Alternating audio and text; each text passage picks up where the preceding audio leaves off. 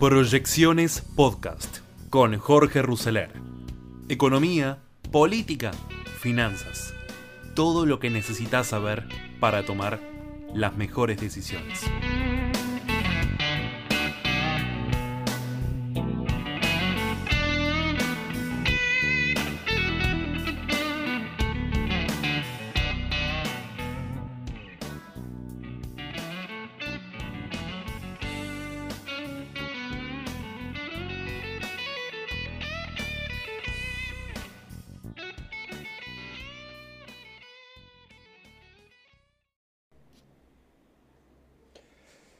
Ataque con bombas Molotov contra el edificio del diario Clarín dejó un rasgo novedoso y otro trillado de la política argentina. Hubo un repudio sin fisuras de parte del oficialismo y de la oposición. Incluyó a Cristina Fernández y a toda su organización estratégica La Cámpora. La reacción saludable, sin embargo, no podría enmascar otra realidad inquietante, la intolerancia y los ramalazos de violencia que atraviesan a toda la Argentina. La agresión a un medio de comunicación tiene siempre una particularidad y conlleva el peligro de la búsqueda de un posible amedrentamiento, de un impacto colectivo. Coloca en estado de alerta a la libertad de expresión. Suceden otras cosas muy graves desde hace tiempo que se desarrollan frente a la indolencia o a la mala praxis de las autoridades.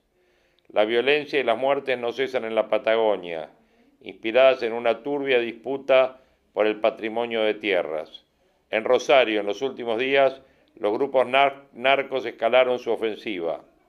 Fue desbordada la cruenta pelea entre ellos mismos. Empezaron primero las balaceras contra estaciones de servicio, siguieron el fin de semana largo contra dos restaurantes llenos de público. En pleno centro se pretende instalar el pánico social ante un Estado nacional y provincial que no ofrece respuestas para neutralizarlo. En ese contexto, ¿por qué algún grupo marginal o no tanto quizás se privaría de cometer un atropello contra un medio periodístico? Y es en ese punto donde las autoridades deberían reparar acerca del discurso que muchas veces utilizan desde una tribuna o desde las redes para desafiar a los periodistas, o a colocar a las empresas de comunicación como un factor de poder institucional llamado el cuarto poder que no son, como competidores políticos a los cuales habría que doblegar. No hay que retroceder demasiado en la historia para hallar combustible capaz de encender instintos perversos y desquiciantes. Este gobierno se encargó de arrojarlo durante la campaña electoral, sobre todo después de la derrota de las PASO que lo colocó en situación de shock. En un acto en José Cepaz, Mario Isi advirtió que algún día el pueblo se va a levantar contra los medios. ¿Por qué? No tendrían a su entender piedad con ese pueblo. Nadie podría sorprenderse por la actitud bravucona de un dirigente que comprende la política como un negocio clientelar. La gravedad mayor estuvo dada por el festejo que de sus palabras hicieron Alberto Fernández, el presidente, y Axel Kicillof, el gobernador, si en semejante podio se incita. ¿Por qué un grupo de vándalos no podría traducir en una acción brutal aquel lenguaje provocativo. Tampoco puede omitirse el comportamiento público de Aníbal Fernández contra Nick de la Nación. Hablamos del ministro de Seguridad de la Nación un día que amaneció enojado por las críticas que con su trabajo el dibujante dispensaba al plan Platita urdido desde el poder, deslizó amenazas menos que veladas contra los hijos de Nick. En esa ocasión Alberto no aplaudió, simplemente estuvo ausente. La última pieza, entre tantas que no se pueden detallar, correspondió a Capitanich, un dirigente amable cuando le tocó ser ministro de Dualde en el periodo de emergencia de la crisis del 2001, que viró hacia un fanatismo llamativo, ni bien se convirtió en funcionario de Cristina. Luego de la derrota en las legislativas que el gobierno celebró, Capitanich retomó la prédica sobre la necesidad de regular los medios de comunicación, en especial aquellos que ostentarían un carácter hegemónico. ¿Habrá pensado también en aquellos que divulgan sin dobleces el catecismo kirchnerista? Reclamó incluso la perentoriedad de hacer más inflexible la ley de medios de Néstor y Cristina que impulsaron en el 2010 derogado cuando terminó el segundo mandato de Cristina. Capitanich dejó traslucir la raíz de su estructura de pensamiento sobre la soberanía popular. el Vox Populi Vox Day habría caducado. Las personas piensan aquello que los periodistas proponen, dijo. Sintetizó. Nadie en el kirchnerismo se atrevió hasta ahora a tanto. Los episodios descriptos generaron críticas y reacciones, pero parecieron incorporarse como un trazo más de la realidad anómala que desde hace rato envuelve a la Argentina. La firmeza de la oposición e incluso los repudios de ciertos estamentos oficiales no produjeron ninguna recomposición. El periodismo sigue permaneciendo como blanco de trifulcas políticas. El clima general es de intemperancia, encorsetada. Puede convertirse que aún dentro de su delicadísima situación dos cosas perduran, la libertad de expresión constantemente desafiada y un sistema político mutado del bipartidismo clásico a coaliciones heterogéneas capaz todavía de regenerar expectativas populares sin caer en traumáticas rupturas. El problema radica en que la clase dirigente suponga que ese estado de cosas puede sobrevivir sin la necesidad de correcciones. No atañe solo a la libertad de expresión, refiere a otros asuntos que colocan a los ciudadanos zigzagueando cada día entre la vida y la muerte. Está el delito que cobra víctimas. El caso de Lucas González asesinado en Barracas durante una redada de la policía de la ciudad. La miserabilidad de la política que metió la cola.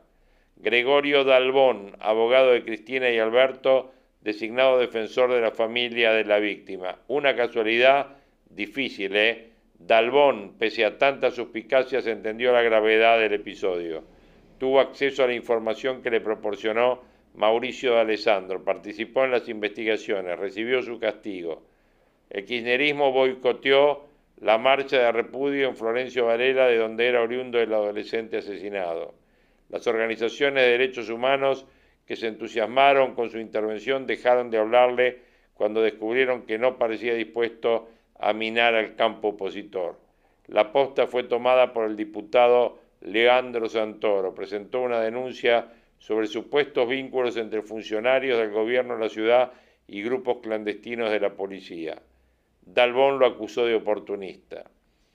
Esa pelea se multiplica en otros terrenos. Aníbal embiste contra la gobernadora de Río Negro, Arabela Carreras. La responsabiliza por los incidentes en tierra patagónica. El ministro de Seguridad observa el problema como Macaya Márquez, como si fuera ajeno. Algo similar ocurre con el recrudecimiento de las balaceras en Rosario. Aníbal se ataja, dice que envió 575 gendarmes para reforzar la seguridad y combatir los grupos narcos. Una cifra vacía.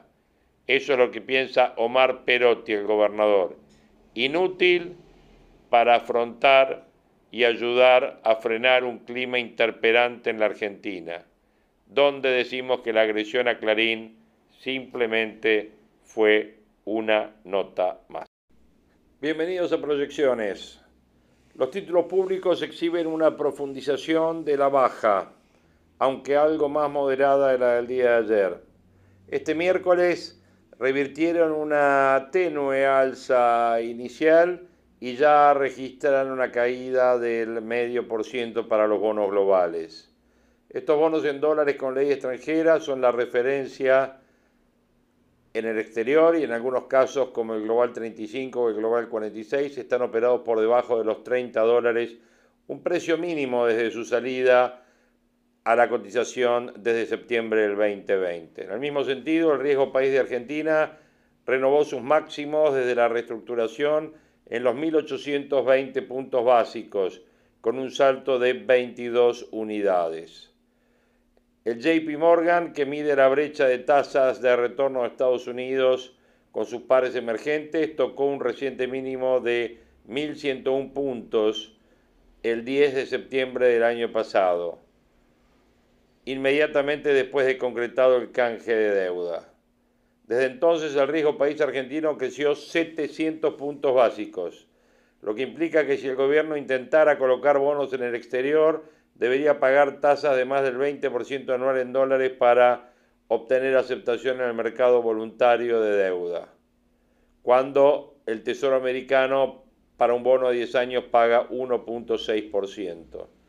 En cuanto a los títulos en dólares con ley local, la situación es similar. Los globales en el tramo corto, por ejemplo, el Bonar 2030 rinde 24%, el Bonar 2029 rinde 26%. Para los expertos, los precios de los títulos emitidos en septiembre del año pasado siguen deprimidos y cotizan a valores mínimos desde la reestructuración y esto genera una probabilidad implícita de cesación de pagos. Un acuerdo con el fondo es clave, ya que el mismo aclarará cómo va a ser el rumbo económico de los próximos dos años. El anuncio del envío de un proyecto de ley con un programa plurianual acordado con el Estado del fondo no terminó de convencer a los inversores que aún se mantienen preocupados sobre los avances concretos de dicho plan. Los inversores aguardan más detalles sobre el programa que presentará el gobierno en diciembre para ser debatido. Los bonos argentinos no encuentran un piso, el mercado de deuda se concentra en el corto plazo y los desafíos de la macro en las próximas semanas. El resultado electoral no disipó la incertidumbre en lo económico y el combo de los últimos meses se repite un acuerdo con el fondo pendiente, los ruidos en lo monetario y las presiones cambiarias influyen de manera muy negativa en los mercados. La falta de medidas económicas para corregir los desequilibrios actuales afecta la performance de la deuda. Vemos que las áreas con mayores tensiones de cara a un acuerdo con el fondo son el sendero de consolidación fiscal y el rol de las tasas de interés. En el caso de los controles cambiarios es posible que se acuerde un progresivo desmantelamiento del cepo una vez que Argentina pueda recuperar sostenidamente las reservas internacionales. Declaraciones del ministro Guzmán mencionando que el principal escollo para mantener la estabilidad es la deuda con el fondo, habló en el cierre de las jornadas monetarias del Banco Central afirmó que hoy, que todos los indicadores de la economía argentina están creciendo, advierte que el principal escollo para consolidar ese camino es la deuda con el FMI, que se debe refinanciar en términos favorables para la recuperación del país. Dijo, el principal escollo para mantener la estabilidad es la deuda que tenemos con el fondo, que hay que lograr refinanciar sobre la base de términos que permitan que la economía argentina se pueda seguir recuperando. El Estado debe poder ir reconstruyendo mayor resiliencia, dependiendo menos del endeudamiento y de la emisión monetaria para el financiamiento de las políticas públicas. El Estado debe ser capaz de jugar un rol contracíclico, impulsando la demanda agregada de una forma que propicie la continuidad de la recuperación económica. Y añadió, el Estado debe jugar un rol activo para que haya mejores condiciones en la distribución de los ingresos y de la riqueza. Y esto ha venido ocurriendo desde la política impositiva y desde la política del gasto, y esto es importante que continúe. Sostuvo que la Argentina transita un proceso de recuperación económica que es fuerte, estimamos que la economía va a crecer más que el 9%, también dijo que la inversión en la Argentina está creciendo, estimamos que en este año crecerá más del 30%, lo que se ve cuando comparamos la foto de fines del 2020 es progreso, es virtuoso sobre la base de la recuperación económica y de un fortalecimiento de los ingresos públicos que continúe en la senda de la reducción fiscal. Guzmán señaló que la política de precios e ingresos juega un rol importante. Es importante que el sector público y privado puedan construir acuerdos de precios que permitan tener un ancla más para la formación de las expectativas. A su criterio, la reducción de la inflación es una tarea colectiva donde el gobierno tiene el rol más importante que es el de la conducción, siempre con el objetivo de que haya una recuperación de los salarios en términos reales que contribuya a mejorar el perfil macroeconómico, permitiendo que la demanda crezca sobre el sendero en el cual buscamos que crezca. Bueno, declaraciones de Guzmán, donde dice que el Estado tiene que seguir jugando un rol activo para que no haya malas expectativas, que haya mejores condiciones en la distribución de ingresos y riqueza. Bueno, esto dice Guzmán, se ve que los mercados mucho a Guzmán no le están creyendo. Pregunta frente a estas declaraciones de Guzmán son las declaraciones de Pese, Y con las declaraciones de Pese mi pregunta es, ¿Pese metió la pata o no metió la pata? ¿A ustedes qué les parece? Pese reclamó flexibilidad al fondo y que se habiliten esquemas para que Rusia o China pueden ser prestamistas de la Argentina. Escuchen la nota de Javier Blanco en La Nación de hoy.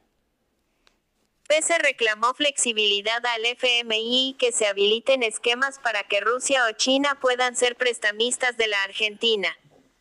Su exposición confirmó que no hay progresos en las negociaciones del gobierno con el organismo y que la alternativa es conseguir recursos de países como Rusia o China.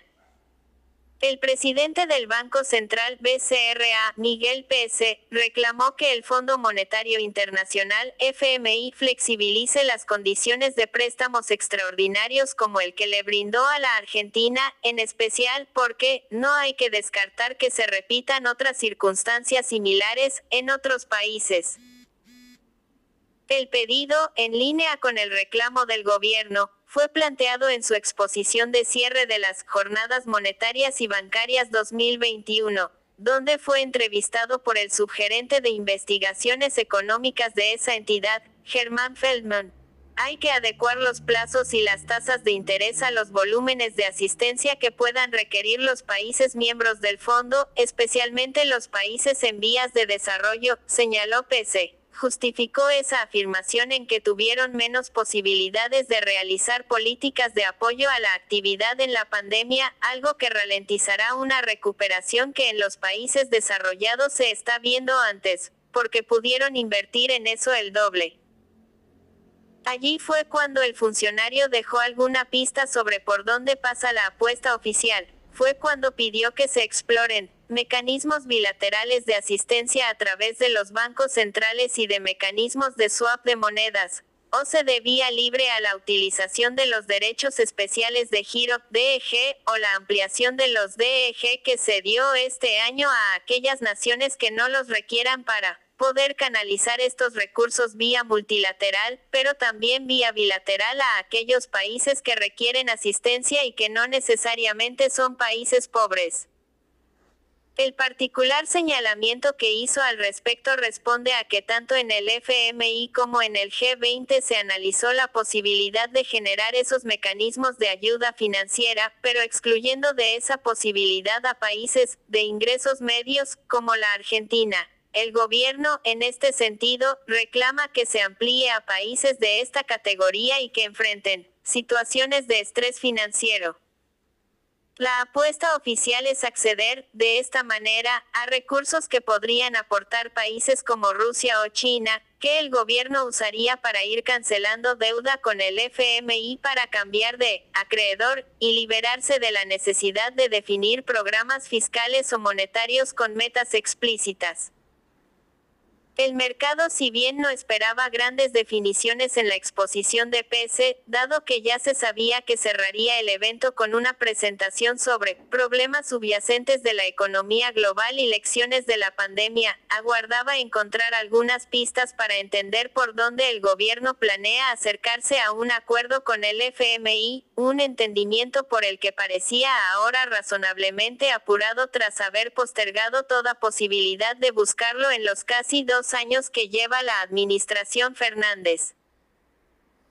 Esto, dados los límites que está encontrando la política cambiaria y monetaria oficial, es decir, las estrategias que tuvieron al BCRA como protagonista principal, dado que fue quien debió poner a disposición del Ejecutivo todos sus recursos para mantener acotado el tipo de cambio y cubrir sin reparos el déficit fiscal mediante una sostenida emisión monetaria.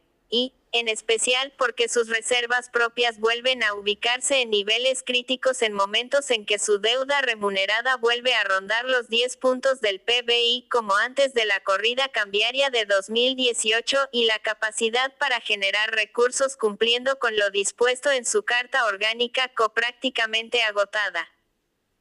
Ahora se confirma que la apuesta alternativa pasa por buscar opciones de financiación por si esos acuerdos que se confirman como algo lejano se demoran o no llegan antes de la fecha límite que la administración Fernández se autofijó al pactar una refinanciación muy costosa de la deuda remanente con el Club de París, marzo de 2022.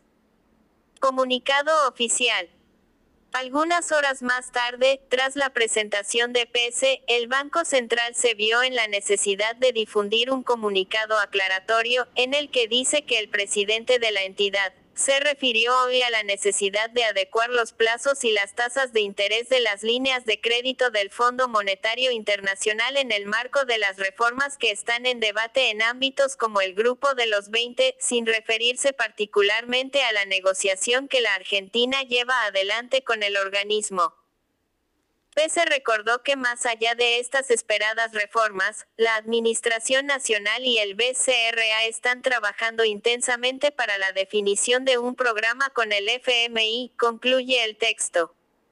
Fin de la nota. Bueno, ahí es donde me pregunto nuevamente, ¿Pese metió la pata o no metió la pata? Digo por este comunicado final, ¿no? Que se dio a conocer.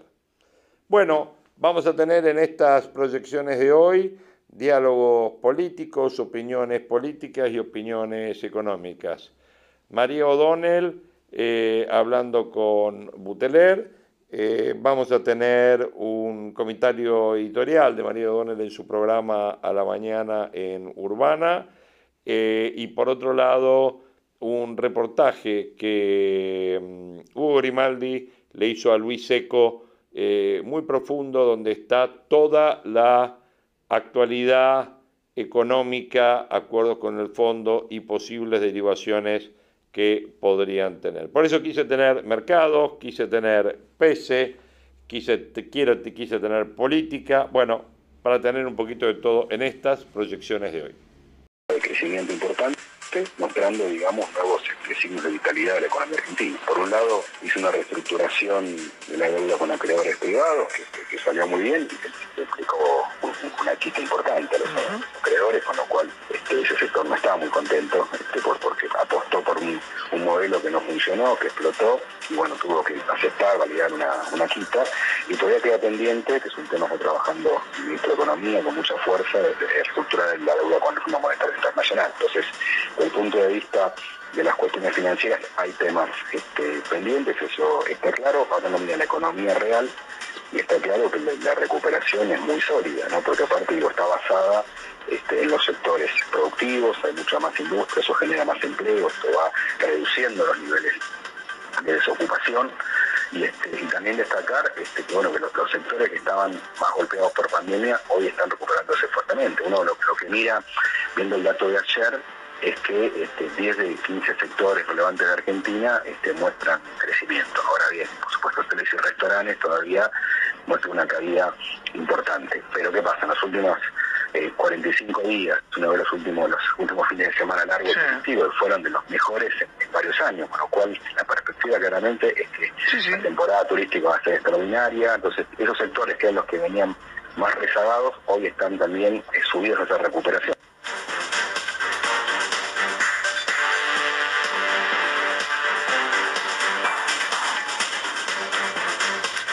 Crecieron un 48% las autopartes durante el 2021. La actividad del sector registró durante los primeros nueve meses del año un crecimiento del 48,6% respecto al mismo periodo del año anterior, según el último relevamiento de la Asociación de Fábricas Argentinas de Componentes, AFAC. El informe destacó que, si bien septiembre registró una leve caída de 1,8% en relación a agosto, fue uno de los meses con mayor actividad en lo que va del año.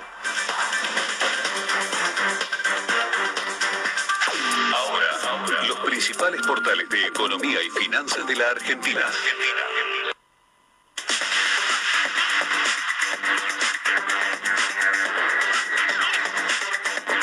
Momento de repasar los títulos destacados en el portal eleconomista.com.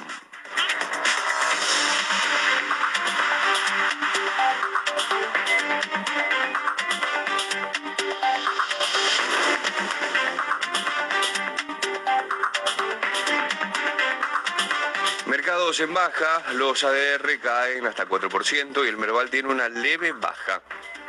La bolsa de Wall Street presenta variaciones negativas tras las subas que experimentó en las últimas ruedas. A su vez, el Merval vuelve a ceder y los ADR abandonan su racha alcista. Además, el dólar blue se mantiene encima de los 200 pesos. El Merval aumenta 0,1% hasta las 83.841 unidades.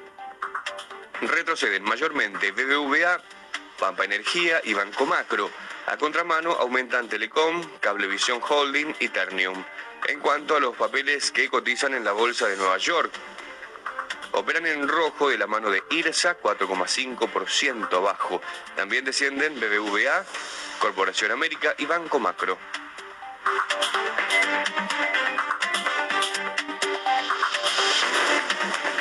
Matías Culfas contra Feletti tuvo una actitud que no es la más indicada, dijo.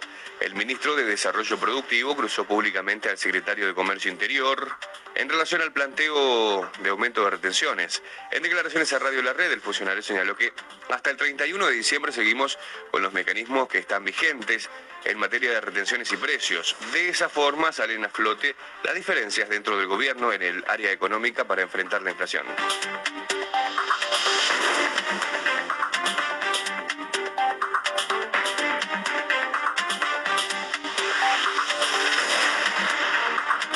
Títulos en eleconomista.com.ar.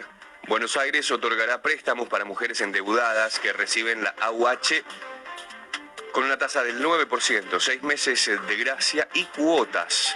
El gobernador de la provincia, Axel Kicillof, convocó hoy a mantener bien alta la bandera de conquistas del colectivo de mujeres y anunció un programa de desendeudamiento para ciudadanas bonaerenses al encabezar el primer Congreso de Violencias de Género y Políticas Públicas en La Plata.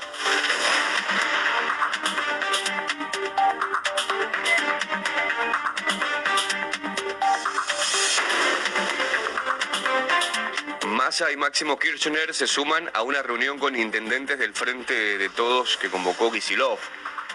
El gobernador de la provincia recibirá este mediodía a los intendentes del Frente de Todos en la gobernación de La Plata.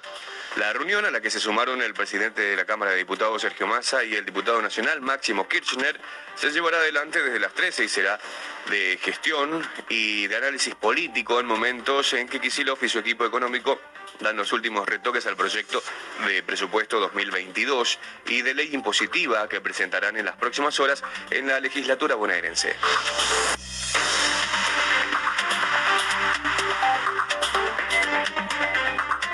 Estos son algunos de los títulos destacados a esta hora en el portal del diario El Economista. Vamos a rectificar, pero porque cambió la situación, entonces me merece ser rectificado, algo que yo les digo todo el tiempo en este programa.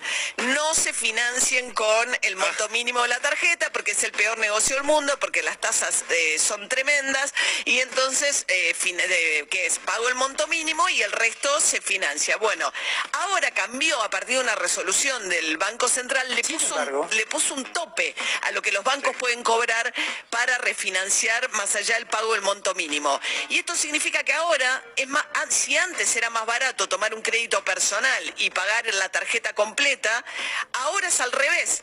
Te conviene financiarte con la tarjeta si tenés que ir a buscar financiamiento a otro lado. Cristian Buteler es analista financiero y está en línea. ¿Qué tal, Cristian? Buen día. Buenos días, María, y buenos días al equipo. Bueno, cambió totalmente, ¿no? Sí, esto fue con la pandemia.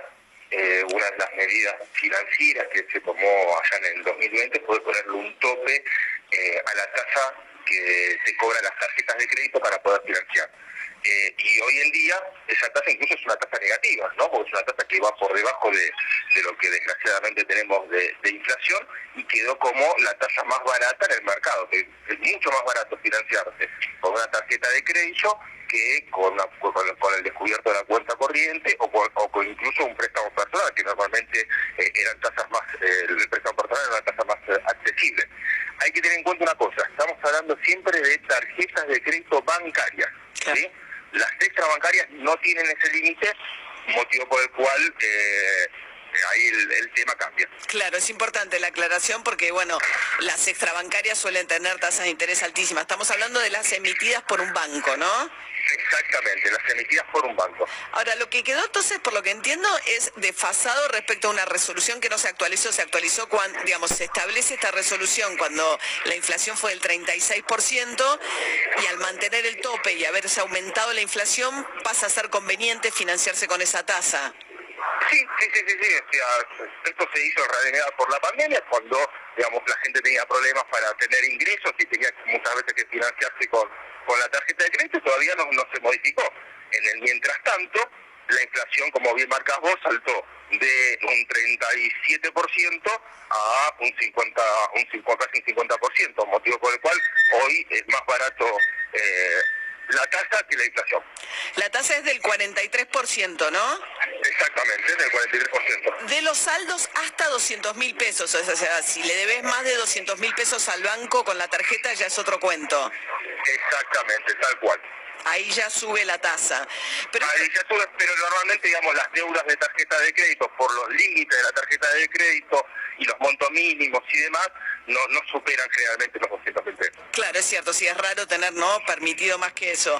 O sea que esto cambia totalmente, pero yo siempre decía, ¿no? Eh, no se financien con el monto mínimo de la tarjeta, que es carísimo, etcétera. Pero eh, ahora además es un contexto de familias que salieron de la pandemia altamente endeudadas y los bancos lo último que quieren es que se financien por esta vía.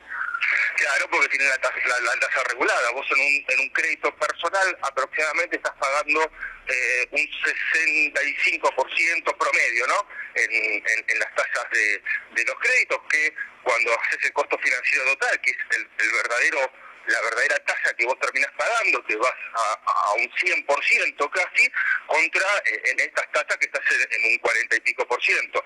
Eh, entonces, bueno, obviamente quedó muy, muy por debajo y en la necesidad de financiación es lo que a vos te conviene, aunque obviamente no al banco, al banco le conviene que le tomes otro tipo de tasa, una claro. que regulada.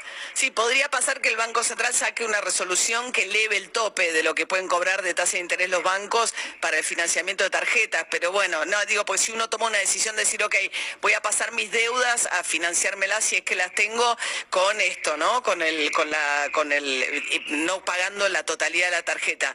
Esto eventualmente puede cambiar eso puede cambiar en cualquier momento, simplemente no hace falta que saque una nueva, una nueva revolución subiéndola, simplemente eliminando esta, esa norma, ya los bancos podrían volver nuevamente a poner la tasa de mercado que obviamente tendría que ser muy superior a lo que, por la inflación, ¿no? A lo que están cobrando hoy. Bueno, de última sacas un crédito, digo, ¿no? Bueno, hay que pensarlo mes a mes, pero bueno, me parece que es un tema importante del cual eh, me contaba acá un compañero de trabajo que muchos de sus amigos le estuvieron diciendo, che, ahora sí conviene ir a financiarse con la tarjeta. Eh, Cristian Buteler, analista financiero, muchas gracias. ¿eh? No, por favor, gracias a vos, María, que buen día. Buen día, hasta luego. Bueno, la economía tiene como un momento muy contradictorio, ¿no? Uno escucha al gobierno tratar de defender permanentemente la idea que el país está creciendo, las exportaciones fueron las más altas en 10 años, hay equilibrio comercial, tenés una situación donde el déficit fiscal ha sido muy, muy, muy, muy, este, muy eh, cuidadoso en términos incluso de lo que se esperaba, lo bajó fuertemente al déficit fiscal este año Martín, eh, Martín Guzmán. Si vos ves, eh, el déficit está en 1.3 del PBI, incluso si, o dos puntos, va a ver cómo termina, pero va a terminar, depende si consideras o no los derechos de giro, pero muy por abajo de lo que se preveía, en margen con lo que pide el Fondo Monetario Internacional, que es que sean cautos, no tengan un déficit muy grande, que los obliga a emitir al final del día vos tenés una macroeconomía que está creciendo, recuperando lo que perdió el año pasado, tenés una situación donde eh, el déficit está bastante controlado, pero tenés un problemón que es que se te están acabando las reservas del fondo del Banco Central en la medida en que no acuerdes con el Fondo Monetario y tenés otro problemón muy serio que es el tema de la inflación. Y el peso que van a tener el año que viene, si no hay un ajuste en tarifas, el peso de los subsidios en el presupuesto. Todo esto es lo que está en discusión ahora y el sector financiero financiero lo que está apostando, por lo que uno ve, por el riesgo país, por la caída de los bonos, por la caída del valor de las empresas que cotizan en Wall Street, es que Argentina no va a salir de esto con un acuerdo con el Fondo Monetario. ¿Por qué? Porque Martín Guzmán dijo que va a mandar el acuerdo al Congreso, que está todo arreglado con Cristina Kirchner, pero, no, pero sigue habiendo un ruido una incertidumbre de falta de credibilidad frente a eso. Cristina Fernández Kirchner no ha dicho una palabra desde que terminaron las elecciones. Sí habló Alberto Fernández diciendo que había hablado con Cristina Kirchner y lo que fue evidente fue una, una situación de malestar entre Alberto Fernández y Máximo Kirchner, el jefe del bloque de la Cámara de Diputados. ¿Qué te dicen en gobierno? Máximo y Cristina no son lo mismo, que Máximo se haya enojado porque Alberto Fernández decidió o no le anticipó que el acto con la CGT y entonces la Cámpora entró al acto después que Alberto Fernández había terminado de hablar. Mi sensación también es que a veces pierden de vista eh, lo delicado de la situación y ponen sobre la mesa señales que resultan muy confusas. Entonces, la palabra Martín Guzmán diciendo que es verdad, lo que Cristina Kirchner recompuso su relación con Guzmán, está hablando mucho más con Guzmán, todas las señales de eso son que Cristina Fernández Kirchner, eh, además es mucho más pragmática al final del día Cristina Fernández Kirchner que Máximo Kirchner, que terminó siendo bastante más ideológico, pero es el que viene diciendo que no se va a pagar eh, con el hambre del pueblo, etcétera. Argentina muchas opciones no tiene y en el medio de las peleas internas del Frente de Todos mete una gran incertidumbre y tapa esas noticias que el gobierno quiere dar como diciendo, bueno, pero la macroeconomía está bien. Está bien salvo la inflación. Ahora subió el precio de la carne un 20% en los últimos días, sigue muy arriba el precio de los alimentos y, como todo eh, programa de, congelamiento de precios es que va a pasar a partir del 7 de enero, una vez que estos 1.400 productos de alimentos y bebidas que están en el listado que Feletti venza el plazo de tres meses. Entonces, eh, la inflación sigue siendo el principal problema de la economía, pero a esto se suman las últimas horas mucha incertidumbre, porque el tiempo se acaba y las señales del gobierno, sobre todo la interna del Frente de Todos, siguen siendo confusas. us. Bueno, vamos a hablar un poquito de la actualidad con la número uno, por supuesto, claro. Eh, está sobria, además sobria, tiene una lucidez impresionante para lo que es la política, la actualidad. Es otra cosa. Martín y me van a perseguir de por vida. yo haría, no, haría un programa con María, con Don Martínez. Sí, puede ser. Eh, no, no, yo creo que no. hay que cuidarla, hay que cuidarla. yo lo que creo que es increíble del encuentro con María el otro día en un bar fue esta suerte de creíamos que era un homenaje para que ella recupere algo de los sabores de su infancia, alguien que ya no está, hasta que momento dijo, mi vieja está bárbara, tiene 80 años, está espectacular. Ah, ¿y qué es esto que estamos acá por un homenaje? Yo fui a eso, yo fui a homenajear a tu mamá, creí que no estaba. No, mi papá murió, ¿y tu papá qué trajo? No, ninguno. Papá tomaba, whisky. Bueno. Pero no tomaba yo con él. No, ah, claro, no tenía nada para el homenaje. No, no, no. no homenaje era a tu mamá. A mi mamá que me llevaba cuando era chiquita a tomar claro. copetina pingini y me daba la aceituna del ah, Martín. Claro, pero ¿por qué no, lo que no entendí, ¿por qué no la trajimos a Lo que pasa es que el equivoco es que hablé en pasado, porque eso ocurría durante mi infancia. Entonces, al hablar en pasado, da la sensación de que estás evocando a alguien que no está. Sí, re. no tiene nada de homenaje. María, vamos a hablar. La voy a, la, voy a invitar a mamá a tomar un martini. No nos hemos tomado un martini, mira, las dos de adultas, así que le voy a invitar a tomar un martini. Me diste una buena idea. Bien, así Pero no te voy a contar No. Sí. Eh, bueno, María, un poco, la verdad que yo siento que, para, decime vos si me equivoco, pero un poco cada uno hablando del Martini de fin de año de fútbol o de Wanda Nara esquivamos un poco la, actualidad, como que nadie quiere hablar mucho de actualidad porque realmente no hay, no hay nada. Estamos en el post elecciones, yo todas las noticias que veo no se movió de riesgo país, eh, no sé qué, no pasó nada, o sea, no pasó ni la bomba por suerte que decían que iba a venir. Lo que pasa la, única la, la molotov en Clarín nada más, sí. puedes comentar, por supuesto, que está bueno que todos no no hay nada ahí.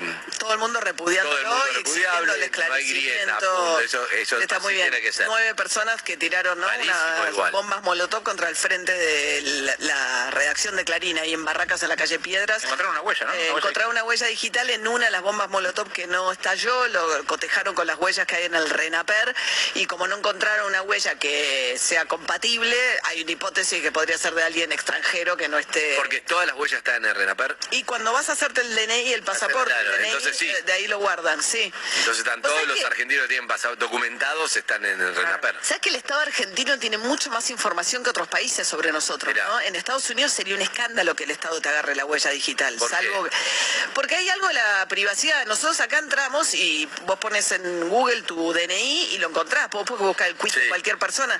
Viste que de hecho la pandemia puso de, en uso el número de trámite del DNI. Sí, que nadie sabía para qué estaba antes. Nadie sabía. Lo que pasa es que era un número de trámite, pero como cualquiera puede tener tu DNI. De hecho, nosotros teníamos un compañero que hacía como sección como diversión, veía cuánto gastó cada uno en la tarjeta. Bueno, y no, sí, eso sí me parece privado, ¿no? Hay mucho de la privacidad. Lo que pasa es que hay mucho dato fácilmente encontrable acá.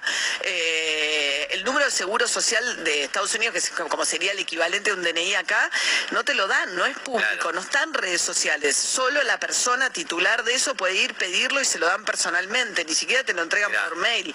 Eh, entonces, bueno, el... Lo, positivo es esto, que si hay un delito supuestamente, bueno, igual mucho, tampoco es mucho se esclarece, ¿no? No, tampoco es que tenemos... Eh, es, cierto eso que dice María, cuando uno ve en las series yankees de policiales, cuando buscan eh, las coincidencias de huellas digitales, si no tiene antecedentes penales no aparece. No aparece.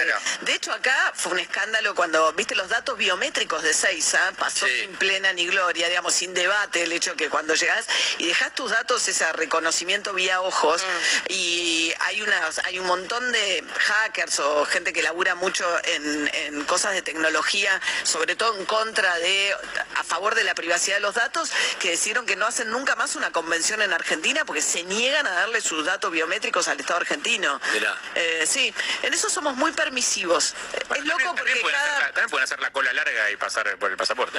Yo creo no, pero cada país está marcado por su por su historia de alguna manera y, nuestra cultura por ahí lleva a, defender más la democracia, a estar más prevenidos por suerte de los crímenes que cometen las fuerzas de seguridad, etcétera. Pero en cambio de esto no nos parece un abuso de parte del gobierno que acumule todos estos datos. Porque, porque estamos tan en la grieta la cosa política, no estás pensando eso, porque no, no, estás pensando en el hambre, en el cosa, es como diciendo, che, lo ecológico, bueno, pero la gente está muriendo de hambre. Viste que tenemos tantos quilombos como que resolver cosas que están buenas resolver, vos decís, sí, pero está pasando esto. Entonces, no le quita el precio a eso, digamos, si hay una violación. Nos cuesta entender eh, cuán sensible o qué problemas puede tener que los datos estén incluso en lugares muy hackeables. Ahora se armó un lío bárbaro porque el RENAPER, el Ministerio de Salud le estaba pidiendo datos a RENAPER, porque ahora que tenemos mi Argentina, además, en último coso tenés el DNI, el seguro, si está vacunado, si no está vacunado. En ese momento alguien hackeó los datos, hubo un ingreso al Ministerio de Salud con la excusa que supuestamente el Ministerio de Salud estaba usando la base de datos del RENAPER para ver quién se vacuna y quién no se vacuna. Y en eso entró alguien y bajó un montón de datos que empezó a publicar en redes sociales, diciendo tengo toda esta información de millones de argentinos porque pude entrar a la base del RENAPER. que puede ser usado con fines comerciales, por un banco, o por extorsionar. Lo que o extorsionar o lo que fuere. Así que bueno, no, no sé por qué nos fuimos para ahí. Eh, ¿Dónde estábamos? No sé. Bueno, los Martínez. No, estábamos en que no pasó mucho. Bueno, lo que pasa es que la gran eh, pregunta, Alberto Fernández, terminaron las elecciones y dijo la primera semana de diciembre mando el acuerdo con el fondo al Congreso. Y estamos esperando que llegue el acuerdo del fondo al Congreso y están también los reacomodamientos en cada una de las dos grandes coaliciones en función de la nueva relación de fuerzas que surge del resultado electoral. O sea, cómo va a quedar conformado el Congreso. Dentro del Congreso, halcones o palomas van a conducir el bloque del PRO. ¿Entendés? Patricia Burrich hizo un intento por que fueran los halcones. Ganaron las palomas, los más moderados, los más de la línea de la reta. Va a seguir Cristian Ritondo. Los radicales, surge Lustó. Lustó está de la mano de todo lo que es el sector de Cotino la ciudad de Buenos Aires, con Jacobiti. Dice, che, le quiere disputar al radicalismo más tradicional. Ahora van a ver ahí quién tiene más votos. Dentro de cada una de las coaliciones están como reacomodando tantos para ver quién ganó y quién perdió y qué, relación de fuerzas y qué protagonismo van a tener en el nuevo Congreso. Pero ¿Y Cristina cómo queda? Y Cristina quedó muy debilitada en el Senado y una de las cosas que seguramente va a pasar es que había un intento por poner una dirigente de la Cámpora al frente del bloque oficialista del Senado, pero como le fue mal no puede, no tiene resto para eso. Entonces están todos este, entre peleando despachos, que es la actividad número uno cuando hay un recambio en el Congreso. ¿Peleando despachos? Claro, porque los que se van y los que llegan, hay despachos cuando el Senado tenía dos senadores por provincia. Vino la reforma del 94 de la Constitución y y son tres. O sea que el tercer senador no tiene despacho. Ah, pues ya no estaba, claro, ya no había lugar. No, no está diseñado el Palacio del Congreso. Entonces tienen despacho en la caja, eh, en, el, en diagonal, digamos, en un edificio moderno. Sí, sí, que, sí, sí. eh, y no es lo mismo. Todos quieren estar en la casa con esos despachos, sobre todo el Senado, ¿viste? Revestido de madera, con el comedor y qué sé yo. El otro edificio yo lo conozco. no Lo otro es una oficina para laburar, Lo otro es pero una no le falta glamour. No tiene nada de onda el otro Le falta mística. Y, y diputados pasa lo mismo, enfrente es el No, anexo pero y que- desde el otro edificio se ve el Congreso. desde el de la caja. Desde el de la caja se ve el Congreso, que no es menor. Pero es como siempre hablamos. oficina se vea el Congreso no está mal. me ¿Vos preferís estar del lado de Brasil y ver el lado argentino, que es más lindo, o ser el lado argentino, pero lo que ves es brasilero? Como las cataratas. En las cataratas estamos hablando. Ah, de vuelta, ¿dónde se ve Sigamos con la mejor? información importante. Ah, sí. El, el lado argentino es más lindo, pero se ve desde el brasilero. Entonces, ¿qué preferís? ¿Estar en Brasil y ver el lado más lindo? Brasil. Está. Claro, y ves el más O sea, lindo que es el pre- argentino. o sea, preferís Está la foto con el argentino. Sí. O sea, El vos preferís, El edificio anexo. vos preferís estar en el anexo y mirar el Congreso. No, pero ahí el atractivo es las cataratas. El- dentro de esto eh, estás mirando al Congreso, pero tu despacho físicamente hablando no es tan lindo ni tan amplio. No tenías tan- que picar, fue un Ok, comentario. bueno, Sí. cuestión que la gran incertidumbre y un poco todo el ruido de... Por un lado vos ves número de la economía que está muy bien, o sea, en el sentido que la economía está creciendo, crece seguramente al 10%, va a haber terminado este año recuperando todo lo que perdió el año pasado. El déficit fiscal está muy bien, se achicó, se achicó fuertemente, está muy bien en términos de lo que necesitas para poder llegar a un acuerdo con el Fondo Monetario Internacional. Hay, se está reactivando y hay un seguís teniendo un problema muy grande con la inflación, pero se desploma todo, o sea, se están cayendo. ¿Por qué? Por la incertidumbre, porque de acá a marzo podés cubrir los vencimientos que tenés. En marzo se acabó. O sea, en marzo se acabó la torta. O arreglaste con el fondo o vas a un default con el fondo. Entonces, eh, el gobierno dice voy a un acuerdo con el fondo. Guzmán dice hablé con Cristina. Y hoy los mercados no te creen. ¿Entendés? Lo que está pasando es eso. Del gobierno te dicen Porque lo "Uy, desautorizaron mucho a Guzmán en su momento. Claro, y porque Cristina todavía no habló, Claro. entonces hablaron en nombre de Cristina Kirchner diciendo que está de acuerdo, porque Máximo sí se peleó con Alberto Fernández, últimamente está con distanciamiento, tuvieron un enojo, entonces te dicen, pero Máximo no es Cristina, Alberto con Cristina está bien, Claro. pero no, se, no, no confundan a Máximo con Cristina, no son lo mismo. Bien. Eh, con lo ¿Son lo cual, mismo o no? Te al final del día yo creo que sí. Pero en la dinámica por ahí no siempre juegan el mismo rol, pero al final del día sí. El capital de máximo político es el hijo de Cristina Kirchner. Y sí, claro, sí. Gracias, Mario Donald, como siempre. eh. Salud. Tengo en línea a Luis Seco, este, que es economista, y a quien ya saludamos. Luis, Hugo Grimaldi y Néstor Sibona, ¿cómo te va? ¿Qué tal? Buen día. Muchas gracias por llamarme. No, por favor, Luis, encantado de escucharte. Bueno, preocupados, preocupados porque la, la cuestión económica este, no arranca y decíamos al principio del programa que si haces siempre lo mismo tenés las chances de que las cosas siempre tengan el mismo resultado. ¿Vamos en ese camino de hacer siempre lo mismo o te parece que a alguien este, el chip se le va se le va a juntar y se va y va a traer alguna medida creativa arriba de la mesa? Mira, eh, probablemente alguna medida creativa tengan, pero no sé si va a ser del, tipo que nos, eh, nos gustaría dar a nosotros, digamos, ¿no? que marque realmente un cambio de rumbo y, y que abra la puerta a, algo diferente. Yo creo que la, la puesta en escena de, ese- de- de la derrota triunfante del gobierno es una es una invitación, si se quiere, digamos, al empecinamiento prescriptivo del cual vos estás hablando. ¿no? Yo creo que es como decir, ganamos, eh, ¿para qué vamos a cambiar? Eh, como excusa casi, ¿no? Eh, ahora, el punto es que esto no aguanta mucho más en esta en estas circunstancias. Yo vengo diciendo hace tiempo que la melancolía que pueden tener algunos miembros del gobierno con lo que pasó entre 2014 y 2015, que fue el aguante que, que arrancaron este, Kichilov y, y Capitanich eh, con la devaluación, ¿te acordás? De, de- de fines Sí, de de 2013, principio de 2014. eh, esa, digamos, ese aguante hoy no está disponible, digamos, porque no, no hay la macroeconomía está diferente, no hay lo mismo, no- no- los mismos recursos instrumentales, o sea, le- las cosas que se usaron ahora se abusaron, digamos, ya no hay cuánto más cepo podés poner, cuánto más controles, cuántas más previsiones, cuánto más congelamientos. Y entonces, eh, y aparte creo que hay incluso un problema de recurso humano, ¿no? O sea, no, no, hoy creo que el equipo es más flojo que que había entonces. Entonces, me parece que, va a ser muy difícil replicar ese aguante durante dos años, eh, más amén de que la macro, obviamente, como te decía al principio, es muy distinta de, de aquellos años, hoy estamos con problemas más graves que en aquel momento. Ahora, Luis, eh, ¿vos crees que sea posible, como dijo el ministro Guzmán la semana pasada, que se llegue a un acuerdo antes de fin de año o lo que puede producir el gobierno es un anuncio de que va a haber un acuerdo relativamente rápido después del 21 de diciembre. Yo creo que, digamos, de los dos lados eh, hay necesidades y urgencias, no tanto del lado de Argentina como del fondo. Y, es bien sabido en la Argentina, eh, en los papeles donde se firman los acuerdos con el fondo han resistido cualquier tipo de promesa. ¿no? O sea, se escribe una cosa y después se ve si se puede cumplir o no. Eh, yo no creo que al fondo le moleste demasiado ir a un programita para salvar las papas y, ver qué pasa, ¿no? O sea, no, sinceramente no se me ocurre de que haya una exigencia muy grande del lado del, fondo insalvable para la Argentina que, estamos frente a un gobierno de una honestidad intelectual tan alta de que no se anima a escribir una cosa que sabe a priori que no va a poder cumplir.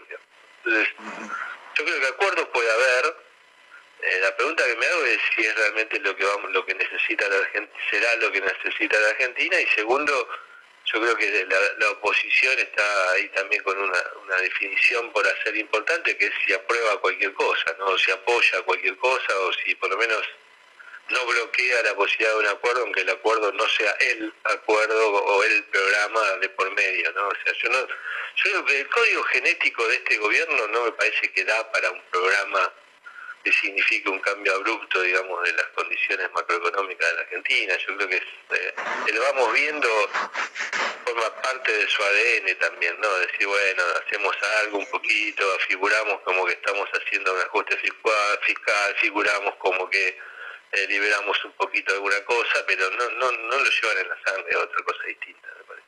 Ahora, este es el fondo de la cuestión, Luis, que, que los mercados este, estén jugando en contra como juegan, eh, el riesgo país realmente está marcando un rendimiento en los bonos argentinos de casi 25%, este, me parece que es demasiado castigo. Digo, eh, eh, ¿todo ese castigo tiene que ver con estas indefiniciones o con la cuestión tangible de que el mercado piensa que nos hemos quedado sin reservas, por ejemplo?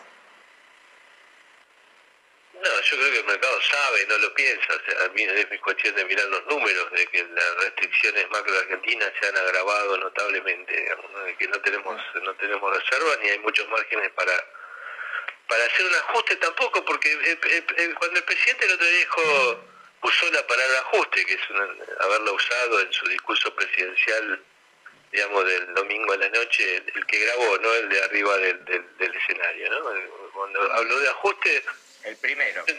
Sí, yo entiendo que, se niegue a decir que el ajuste funcione más porque para la mayoría de los argentinos ya hicimos el ajuste, ¿no?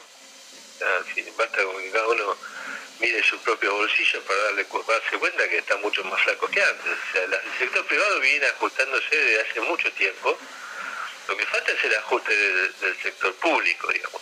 Y, la, y el no a la austeridad, esa negación con austeridad que tiene el gobierno porque dice, bueno, el ajuste que hay que hacer eh, no lo soporta la sociedad. Es un falso dilema, digamos, ¿no? Porque eh, el yo lo llamo el falso dilema de la austeridad fiscal, porque en realidad eh, la austeridad este, luce por su ausencia y sin embargo tenemos todos los problemas que sabemos que tiene la sociedad argentina, ¿no? que está empobrecida, que no ve, una, no, ve futuro, no, no tiene una sensación de que esta vez se pueda salir fácilmente de, de, la inflación o que se pueda evitar una fase de la aceleración nominal de la inflación. Entonces, me parece que plantear que el problema es la austeridad, en realidad eh, va a contramano, imagínate de lo que estamos diciendo la mayoría de los economistas, problema que es el problema es la falta de austeridad. Entonces, eh, en ese contexto yo veo un divorcio enorme, por lo menos entre lo discursivo y lo que necesita la Argentina. si eso después se traduce en un papel en el cual hay algún sendero de ajuste fiscal